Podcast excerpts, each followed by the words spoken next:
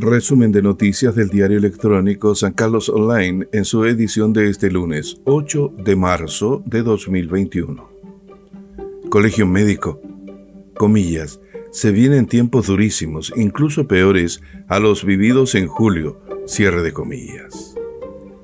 El secretario del Colegio Médico, José Miguel Bernucci, llamó a tomar medidas de autocuidado en tiempos que pueden ser iguales o peores al pic de casos en julio pasado. Comillas, se vienen tiempos durísimos, se vienen tiempos similares o incluso peores a los que vivimos entre mediados de junio y mediados de julio, comentó el doctor Bernucci.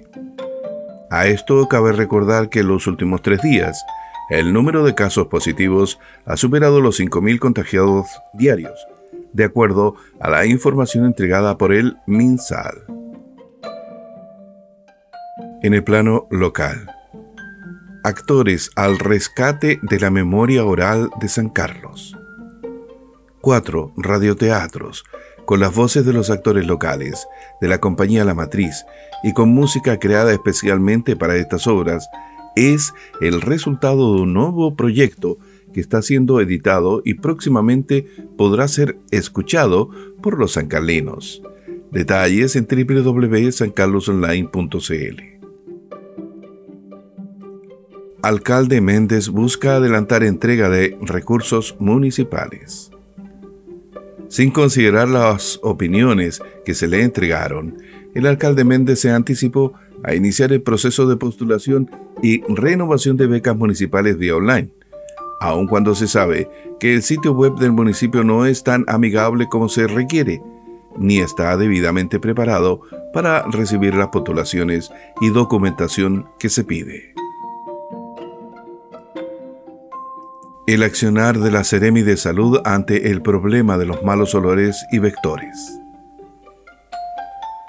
Frente a los recientes episodios de malos olores, que afectaron a varias localidades de la región de Ñuble y que fueron motivo de denuncias públicas por parte de los afectados, la Secretaría Regional del Ministerio de Salud Ñuble respondió a nuestras consultas hechas a través de la Ley de Transparencia sobre esta materia que afecta a la comunidad. Detalles en www.sancarlosonline.cl nuevamente denuncian intervención del río Perquilauquén en Ñiquén. Una mujer mayor, Antonia Valenzuela Parra, que vive sola en Ñiquén, en el sector de Valencia, alzó la voz para denunciar la intervención ilegal del río Perquilauquén, con faenas de áridos que provocan desvíos en el cauce natural e inundaciones en invierno.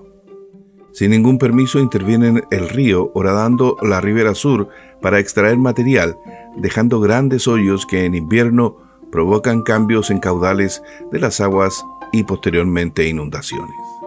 Detalles en www.sancarlosonline.cl. Universidad del Biobío conmemora Día Internacional de la Mujer con énfasis en la paridad.